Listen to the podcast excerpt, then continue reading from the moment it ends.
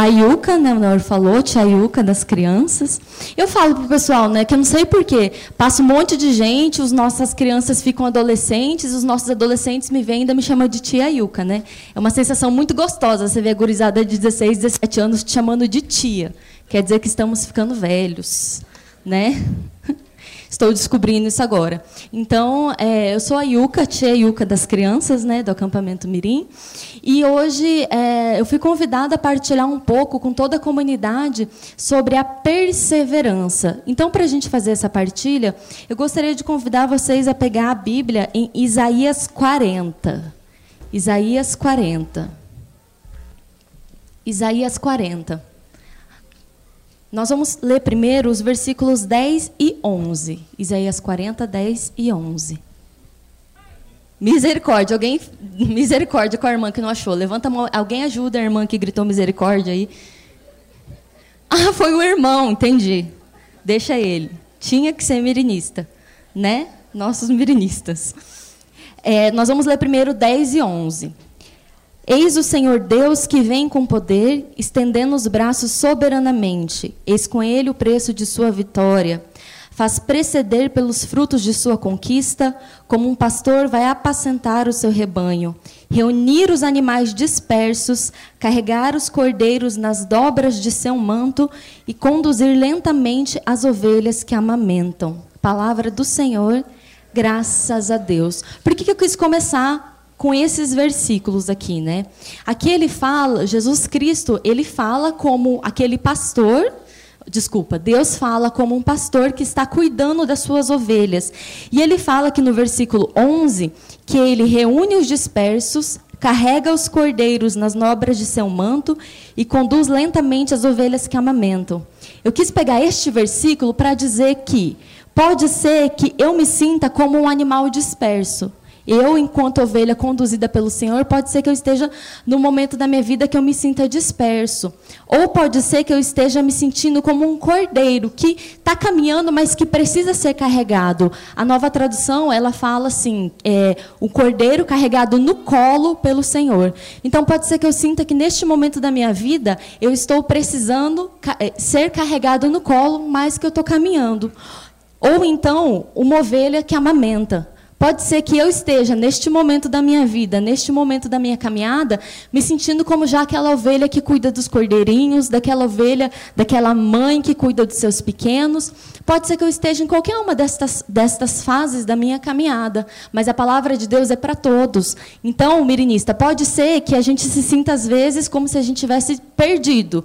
Ou então, alguns mirinistas, né, que já tem um pouco mais, já participa do grupinho, já tem um pouco mais de caminhada, e que já ouviu muito da palavra palavra de Deus, oi, já ouviu muito da palavra de Deus, ainda essa palavra é para é cada um de vocês e para a comunidade de um modo geral. Às vezes a gente pensa, poxa vida, a gente vai sentar aqui e ouvir a partilha, a mesma partilha que serve para as crianças serve para mim, serve porque Deus está confirmando aqui no versículo 11 que independente da nossa caminhada, essa palavra é para todos nós. Amém? Então nós vamos dar continuidade a partir do versículo 26 agora. Levantai os olhos para o céu e olhai. Quem criou todos esses astros? Aqueles, aquele que faz marchar o exército completo e a todos chama pelo nome, o qual é tão rico de força e dotado de poder que ninguém falta ao seu chamado. Por que dizer-te, ó Jacó, por que repetir, ó Israel, escapa meu destino ao Senhor, passa meu direito desapercebido a meu Deus? Não sabes, não aprendeste? O Senhor é um Deus eterno. Ele cria os confins da terra sem jamais fatigar-se nem aborrecer-se. Ninguém pode sondar a sua sabedoria. Dá forças ao homem acabrunhado, redobra o vigor do fraco. Até os adolescentes podem esgotar-se, os jovens robustos podem cambalear, mas aqueles que contam com o Senhor renovam as suas forças. Ele dá-lhes asas de águia, correm sem se cansar e vão para frente sem se fatigar. Palavra do Senhor. Graças a Deus.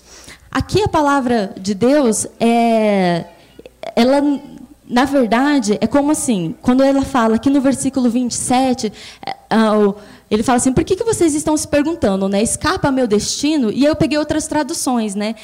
Na nova tradução, a palavra que diz assim: a pessoa está pensando, né? O Senhor não se interessa por mim? O Senhor não se importa comigo? Na tradução pastoral, se alguém tem aí, ele fala, né? O Senhor ignora a minha causa? Às vezes, na nossa vida, na nossa caminhada, a gente sente pode ser que a gente se sinta esquecido por Deus em algum momento, que é a fase que a gente começa a se questionar o porquê disso, o porquê daquilo, o porquê que está tão difícil, por que eu não estou conseguindo caminhar, ou por que eu estou com problemas na minha casa. Eu acabei de sair de um acampamento cheio de alegria, feliz e contente. Quero dizer para o mundo inteiro, para a família, pai, mãe, te amo, pedir desculpa por irmão, e aí na hora que a gente chega em casa, não mudou nada lá em casa, né? E aí a gente chega em casa e aí a gente fala eu te amo para o pai e para a mãe, e pai e a mãe, ó, não tá nem aí. Ou então, a gente chega na escola querendo parar de fazer aquelas besteiras que a gente fazia antes, né? E aí o que, que acontece? A gente chega na escola, aí as pessoas continuam tratando a gente mal, do mesmo jeito. E aí a gente se questiona: será que o Senhor não se interessa pela minha causa? Será que o Senhor não se importa mais comigo? Mas fiquei três dias inteiros rezando perto de Deus, tive um encontro muito profundo com Deus, e aí chega em casa, tá tudo a mesma coisa, não mudou nada. E a gente começa a se questionar essas coisas. E aí a palavra que o, quando me pediram para vir aqui conversar com vocês foi sobre perseverança. O que, que significa perseverar? Eu olhei no dicionário, eu gosto de dicionário, né? Persever... Aí, eu gosto e perdi aqui. É porque aqui, isso. Perseverar significa ficar, permanecer, continuar, conservar-se firme e constante. Isso é perseverança. Ou seja, é o continuar. Existem duas coisas diferentes que é importante a gente parar para refletir. Existe a confiança e existe a perseverança. Confiar em Deus é muito importante, mas não é o suficiente. Quando eu confio em Deus, eu acredito que Deus vai agir na minha vida, independente de qualquer coisa. Quando eu confio em Deus, eu entrego para Deus os meus problemas, as minhas dificuldades, e eu acredito que Deus vai agir na minha vida. A perseverança é um passo além disso. É além de eu confiar em Deus, é eu fazer a minha parte também. É eu continuar, aqui o dicionário diz, né, que perseverança é continuar, é permanecer. É eu continuar, eu permanecer. Não adianta nada a gente simplesmente confiar que Deus existe e vai agir na minha vida e eu não fazer a minha parte. Marcinho sempre fala uma frase que eu gosto, né? Que ele fala assim, que é, Deus faz o extraordinário, mas a nós cabe o ordinário. O que, que isso quer dizer? Que aquilo que está além do meu alcance, eu confio em Deus e Deus fará. Mas aquilo que eu sou capaz de fazer, quem tem que fazer sou eu. Quando a gente vê na Bíblia né, várias, vários milagres que Jesus realizou, ele sempre dependia que outras pessoas o ajudassem. Mas não é porque Jesus Cristo não era capaz de fazer as coisas sozinho. Lá no Antigo Testamento, quando o povo estava com fome, Deus sozinho mandou comida cair do céu e o povo que estava com fome comeu. Já lá no Novo Testamento, quando Jesus Cristo estava conversando com uma multidão e o povo estava com fome, Jesus Cristo pediu ajuda para alguém. Então, um jovem teve que dar para Jesus pães e peixes para que ele pudesse multiplicar para todas as outras pessoas. Essa é a diferença. Confiar, eu acreditar que o milagre vai acontecer, mas a perseverança faz com que eu faça a minha parte. Durante o acampamento Mirim, crianças, não sei se vocês lembram, teve um dia que no evangelho da missa falava sobre o primeiro mandamento da lei de Deus. Nesse dia, o, o, mandamento ele falava assim, que você deve amar a Deus de todo o teu coração, de toda a tua alma e de todo o quê? Entendimento. Gente do céu, esses meninos, oh, faz quase sete, seis dias já. Foi na sexta-feira esse evangelho. Lembraram. Amar a Deus de todo o coração, de toda a tua alma e de todo o teu entendimento. E hoje, quando o Naor rezava, ele falava justamente isso, né? Que a gente precisa pedir a inteligência, a sabedoria de Deus, né? E quando a gente fala assim, ó, crianças, prestem atenção, e eu falo crianças aqui, mas é para a comunidade de um modo geral, né? quando a gente ama a Deus de toda a nossa alma e de todo o nosso coração, a gente consegue, é mais fácil da gente perceber esse amor de alma e de coração. Ontem a gente estava reunido em célula e a gente partilhava exatamente isso, né? Que quando a gente está num retiro, quando nós estamos num acampamento, quando nós estamos num grupo de oração, ou quando nós estamos participando da missa, e nós estamos rezando ali, junto com a comunidade, alguém nos ajudando a rezar, e a gente sente aquele calafrio, aquela, aquele coração bater mais forte, a gente sente aquele arrepio, aquilo é muito bom, porque aquilo acende no nosso coração a certeza do amor de Deus, o amar a Deus sobre todas as coisas, de toda a nossa alma e de todo o nosso coração. Isso é muito importante. Mas perseverar é muito mais importante, por quê? Porque aí vem a terceira palavra que falou no Evangelho, que é entendimento. Quando a gente ama Deus com o nosso entendimento, Quer dizer que a gente vai para a nossa casa, para a nossa escola, que a gente vai para o nosso trabalho, para a nossa faculdade. E nós continuamos amando, continuamos amando a Deus, independente do coração bater mais forte. Porque nós estamos diante, não sei, de um momento de oração. Independente da gente sentir um calafrio nós continuamos amando a Deus. Aí sim nós estamos amando com todo o nosso entendimento. Porque daí nós percebemos que amar a Deus vai além da emoção momentânea. Vai muito além daquele encontro, primeiro encontro pessoal com Deus que eu tive. O encontro pessoal com Deus é importante, mas não é encontrar-se com Deus pela primeira vez que nos santifica. Não é isso. Quando a gente tem o nosso encontro pessoal com Deus, é o momento que a gente toma a nossa decisão. Mas continuar caminhando, independente dos sentimentos superficiais, que é difícil. Continuar caminhando, mesmo sem ter aquela alta emoção na nossa casa. Porque quando a gente vai rezar em casa, crianças, eu sei que é difícil rezar em casa, eu falo por mim. É muito difícil rezar lá na minha casa, sozinha, sem um ministério de música maravilhoso cantando junto comigo, sem ter uma pessoa me falando, fala isso, reza isso, canta isso. É muito mais difícil sentar na nossa cadeira lá em casa, sentar no nosso sofá e rezar sem ter esse ambiente em volta, né? É muito mais difícil a gente fazer isso. É muito mais difícil a gente se manter fiel a Deus ou sem brigar, sem gritar, sem ter os nossos anjos por perto. Porque durante o acampamento nós tivemos, quem já teve experiência de fazer retiro, acampamento, ou qualquer outra coisa também né, dentro da igreja, a gente sabe que quando a gente está lá no meio, é fácil a gente falar assim: olha, agora eu sou uma pessoa diferente, eu não brigo mais, eu não grito mais, eu não xingo mais. E aí a gente volta para as nossas casas e aí vem a dificuldade. É muito mais fácil lá dentro. Então, esse passo que nós precisamos dar de amar a Deus com todo o nosso entendimento, foi exatamente isso que o Naor rezou agora com a gente. A gente ter a sabedoria, a inteligência para entender que o amor de Deus, ele é muito mais do que o arrepio que a gente sente no momento de oração em comunidade. É muito mais do que isso.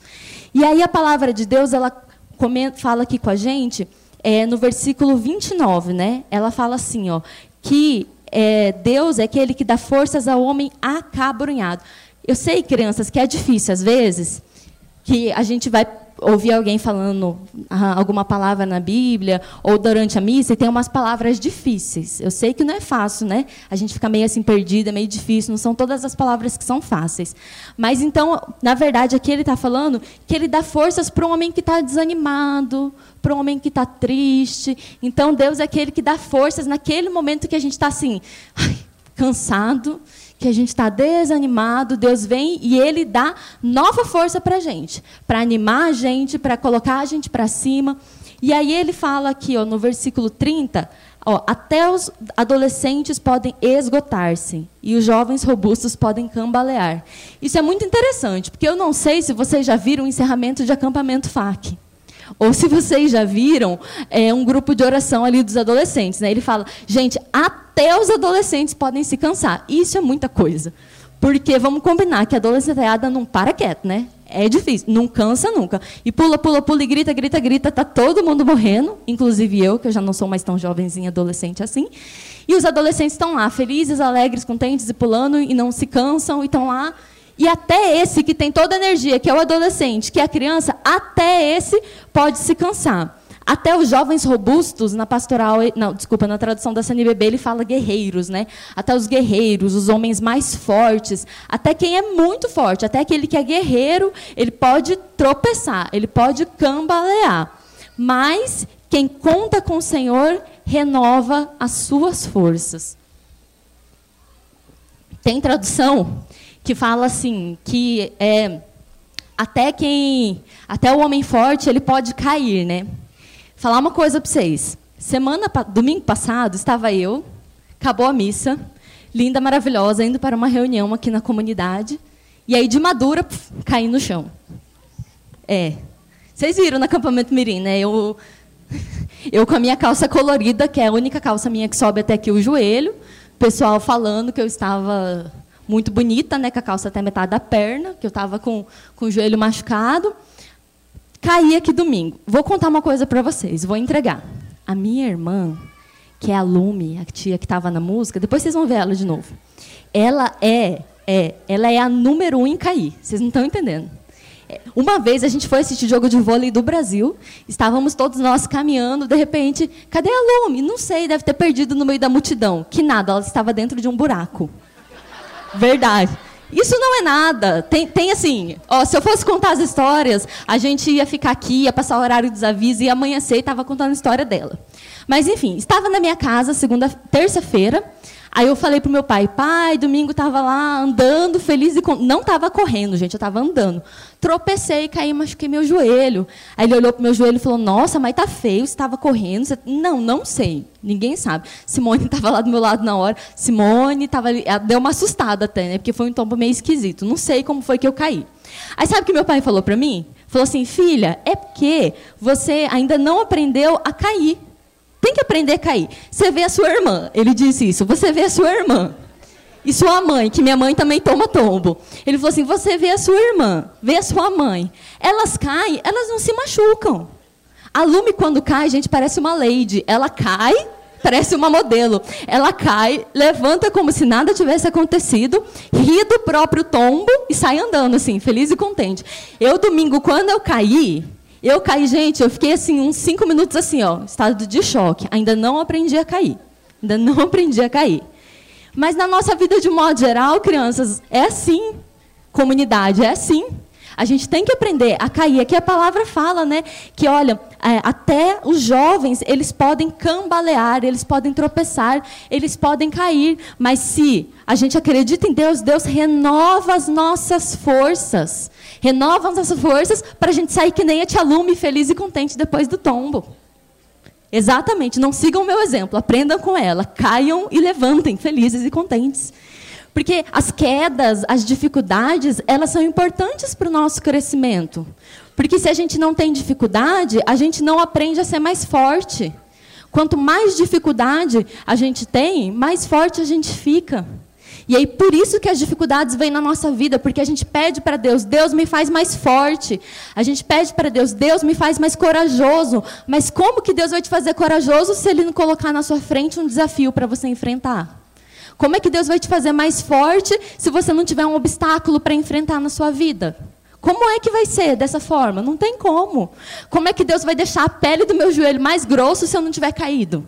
Eu preciso. Agora, daqui quando sarar, eu posso cair de novo nesse joelho que ele já vai estar de jeito, assim, vai estar mais grossinha a pele, né? Já vai ter recuperado melhor, que aí não vai machucar tanto igual machucou dessa vez o Felipe, em casa, ele falou para mim assim: Nossa, mas é só, vamos lavar e tal. E eu entrei em pânico, porque ele falou assim para mim: é, Vamos jogar água. Na hora que ele jogou água, parecia que eu ia ter um troço.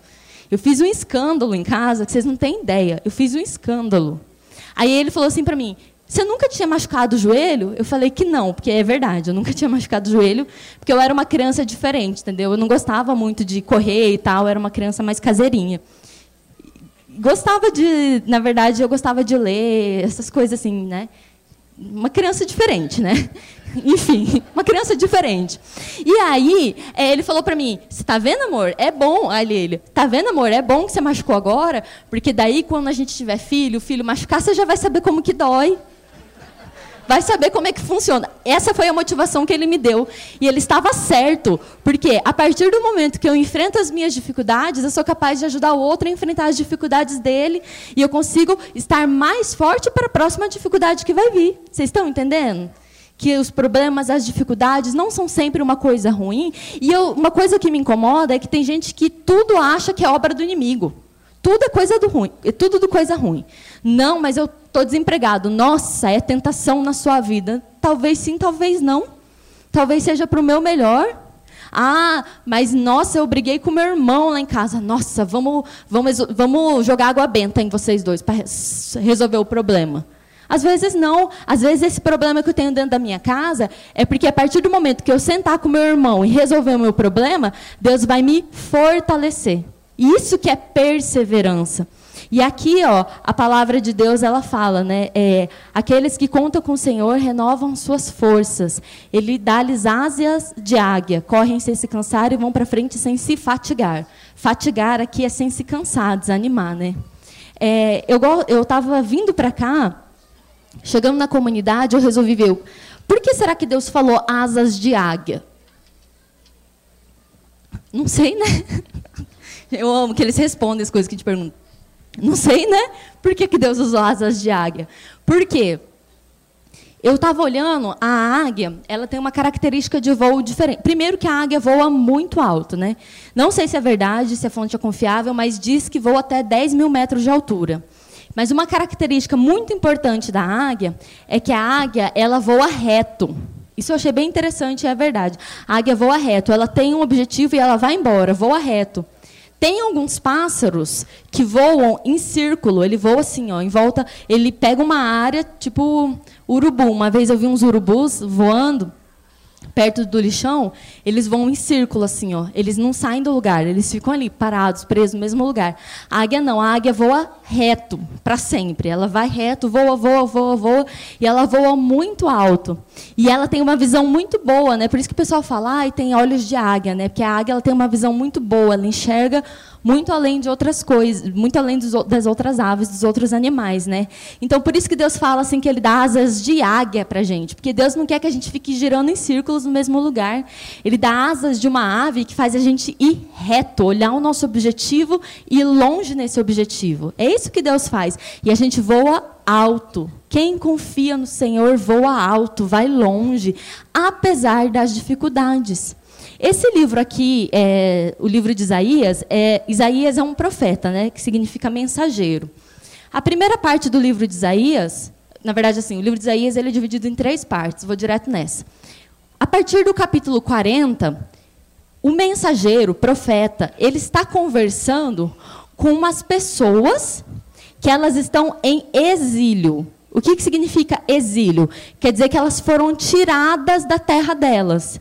Então, é, os, os, assírios, né, eles invadiram a região de Judá, mandaram o povo para fora, e a partir do capítulo 40 é o momento em que Deus está conversando com o povo que está afastado, do povo que está exilado da sua terra. E aí, por isso, ele vem aqui trazer essas palavras de motivação, dizendo assim: olha, eu não sei por que, que você está exilado. Eu não sei por que, que você está afastado da sua terra. É Deus falando para cada um de nós hoje também, né, irmão? Eu não sei por que, que você se afastou de Deus. Eu não sei quais são as dificuldades que você carrega na sua vida. Quais são os problemas que você tem enfrentado seja no trabalho, seja o desemprego, seja o emprego que não te satisfaz. Quantas pessoas vivem no emprego que não satisfaz, mas que trabalham porque é necessário? Existem uma série de coisas que nos colocam numa situação que parece que nós estamos exilados, ou seja, nós estamos afastados do lugar onde está o nosso coração, que é a nossa terra. E aí Deus vem falar: olha, se você confia no Senhor, você vai ser capaz de voar. É como se ele estivesse dizendo assim, para aquele povo que estava afastado, dizendo assim: olha, confia no Senhor, que você vai ganhar asa de águia e você vai voltar. Aí lá para frente do livro de Isaías eles voltam para a terra deles. Mas nesse momento ele está dando força para o povo, está dizendo: olha, vocês conseguem, sejam perseverantes, sejam corajosos. Creiam que, independente da situação que esteja a nossa vida agora, vai dar certo. Vai dar certo. E o convite que Deus faz a cada um de nós hoje é esse: nós sermos perseverantes. Vindo para cá, o Felipe falou uma coisa para mim que marcou demais. Ele falou assim para mim: Olha, amor, se o encontro pessoal com Deus fosse o suficiente para manter a pessoa no caminho, o demônio não ia ter é, se afastado de Deus. A gente conversou um pouco, né, sobre, sobre a inveja, né, que o demônio sentia de Deus, né? A gente conversou sobre isso. Ele teve um encontro pessoal com Deus, mas ter um encontro pessoal com Deus não foi o suficiente para ele. Não foi o suficiente para ele. O que é suficiente para cada um de nós é o firme desejo de continuar junto com Deus. É a firme vontade de permanecer junto com Deus, apesar de todas as situações, apesar de todas as coisas, apesar de tudo que nos afasta de Deus. Por isso, nessa noite, o Senhor quer nos convidar a dar esse passo de confiança em Deus e perseverança. Pode ser que agora Deus esteja pedindo para que a gente mude alguma coisa nas nossas casas, o nosso jeito de, de, de, agir. É o firme desejo de conversão. Não adianta nada eu vir aqui na comunidade, viver meu encontro pessoal com Deus na comunidade e chegar na minha casa e ser desonesto. E chegar na minha casa e continuar fazendo as mesmas coisas que eu sempre fiz e continuar indo no supermercado, pegando bala da estante e colocando no bolso. E eu chegar lá, lá no meu trabalho e usar o material do trabalho que não é meu. Do que, que adianta? Do que, que adianta? Confiar em Deus, dizer que eu confio em Deus, mas eu não fazer a minha parte. Eu preciso fazer a minha parte. É um caminho de duas vias. É um caminho de duas vias. Quando é, Jesus pediu para Pedro: Pedro, jogai a lançai as redes em água mais profundas, como a gente cantava hoje no começo da música, Pedro podia ter falado não, não vou. Primeiro ele ainda falou assim: "Olha, Senhor, ó, tá tarde, né? Já tentei várias vezes, não deu certo, mas tá bom, o Senhor tá mandando, eu vou fazer isso de novo. Eu vou fazer isso de novo." E aí Pedro foi lá e foi para águas mais profundas, jogou a rede em águas mais profundas e os peixes vieram. Ele podia ter dito não. E hoje Deus está pedindo para nós, mais uma vez, confirmando, conforme a gente rezou na música inicial, que nós precisamos ir para águas mais profundas. Chega de viver de superficialidade. Chega de viver de emoção só de grupo de oração, de retiro, de acampamento. Não dá para a gente ter essa fé superficial mais. Não dá mais para a gente viver baseado em servir em retiro, servir em acampamento, fazer as coisas. Não dá mais. Não dá mais. Nós precisamos amar a Deus de todo o nosso entendimento, com toda a nossa inteligência, com a nossa sabedoria, independente das emoções, porque as emoções elas vão e vêm e que bom que elas vêm, porque quando as emoções vêm, elas nos enchem, né? Elas dão um ânimo novo pra gente. É bom quando as emoções vêm, mas não é sempre que a emoção vai vir. Não é sempre. E aí, nesse momento, quando eu estou cansado, desanimado, quando eu estou assim, olha, não sei, como diz ali a palavra, né? Eu me questiono: será que Deus se esqueceu de mim? Será que Deus se esqueceu de mim? Porque eu chego na minha casa e eu tô assim, sem força para nada, sem força para rezar, sem força para. Eu digo isso por mim. Eu digo isso por mim. É muito difícil rezar sozinha na minha casa. Eu tenho muita dificuldade de rezar sozinha. É muito difícil. É muito difícil mudar. É muito difícil. Eu, é muito difícil ser diferença na minha família. É muito difícil isso. Eu sei que é muito difícil, mas eu sei que quem confia no Senhor, o Senhor revigora as suas forças as forças se renovam. Eu sei que eu posso cair, eu sei que eu posso vacilar, mas Deus, Ele nos dá asas, como da águia. Deus nos dá asa, como a águia. E eu quero convidar vocês agora a fazer um exercício, né, crianças? Que é só para quem é forte e corajoso o suficiente para fazer isso. Nós vamos fechar os nossos. Olha, ele não precisa nem falar, né? Ele já. Vamos fechar os nossos olhos agora. E nós vamos parar para pensar. Que situações da minha vida eu preciso ser mais perseverante? Talvez, será que lá na minha casa eu tenho brigado muito com a minha família? Lá na minha escola, que eu venho sofrendo bullying das pessoas, as pessoas me tratando mal, falando mal de mim. Lá no meu emprego, eu tenho tido tentações constantes de ser desonesto, de cometer fraudes no meu emprego. Na minha casa, eu estou com dificuldade de oração pessoal, dificuldade de rezar sozinho, dificuldade de ser firme na oração. Aos domingos, a vontade de não ir na missa é muito grande.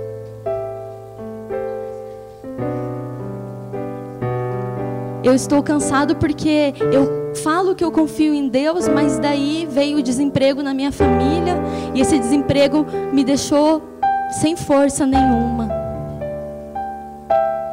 Você que nos ouve agora, ou pelo CD, ou, ou, ou, pelas redes sociais, você que está se sentindo desanimado porque você se sente muito mal de não estar fisicamente na comunidade Boa Nova, porque você queria estar aqui todas as quartas-feiras e você não consegue vir fisicamente na comunidade Boa Nova, Deus está te falando que não é ouvir aqui na comunidade Boa Nova que te mantém firme, que te mantém perseverante.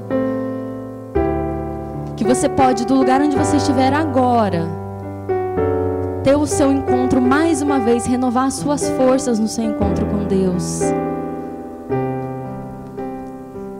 Você criança que ainda não consegue se olhar no espelho e se enxergar e ver o amor de Deus refletido no espelho.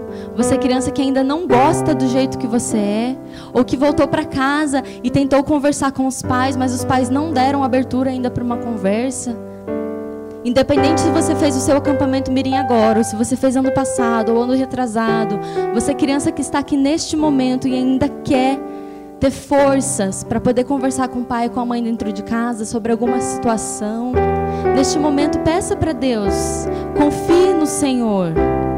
Eu sei que quem confia no Senhor, nós cremos que quem confia no Senhor revigora as suas forças.